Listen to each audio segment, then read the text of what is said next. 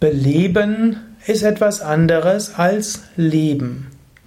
Nach seinem Belieben zu handeln, das ist nicht ein Zeichen wahrer Liebe. Wahre Liebe bezieht das ein, was der andere braucht. Wenn du andere liebst, wenn du aus Liebe heraus handeln willst, dann geht es darum, dass du aus deinem Belieben auch rauskommst. Viele Menschen handeln so danach, was ihnen beliebt, was ihnen in den Sinn kommt. Dann kommen sie in Konflikte mit anderen. Aber wahre Liebe heißt nicht aus eigenem Belieben zu handeln.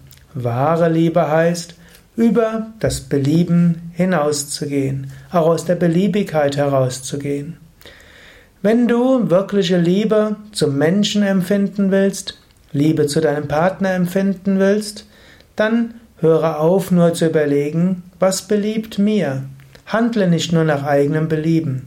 Überlege, was braucht mein Partner, was brauchen die Menschen, was brauchen die, für die ich da bin, was brauchen die, für die ich Verantwortung habe, wie kann ich anderen helfen und dienen. Natürlich ist es gut, seine eigenen Fähigkeiten und Stärken einzusetzen. Aber die Stärken und Fähigkeiten sind auch nicht nur das, was einem beliebt. Natürlich, man sollte nicht alles für andere nur aufgeben. Wenn du irgendwo das Gefühl hast, du lebst nicht mehr dein Leben, sondern du lebst das Leben der anderen, dann wird es irgendwann hohl. Aber wenn du immer nur tust, was dir beliebt, dann wird dein Leben auch hohl.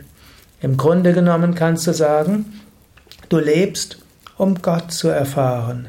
Du lebst, um Bewusstsein zu erweitern. Du lebst, um zu lernen, du lebst, um deine Persönlichkeit zu entfalten. Du lebst insbesondere auch, um deine Fähigkeiten zu entfalten. Aber du lebst auch, um anderen zu helfen und zu dienen. Du lebst, um Gutes zu tun, du lebst, um deine Aufgaben zu erfüllen. In diesem Sinne, tu nicht das, was nur in deinem Belieben steht, tu das, was hilft, dass du anderen besser dienen kannst. Tu das, was notwendig ist, um anderen zu helfen.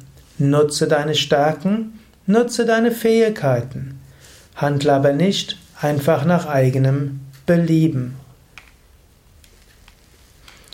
Mehr Informationen auf www.yoga-vidya.de.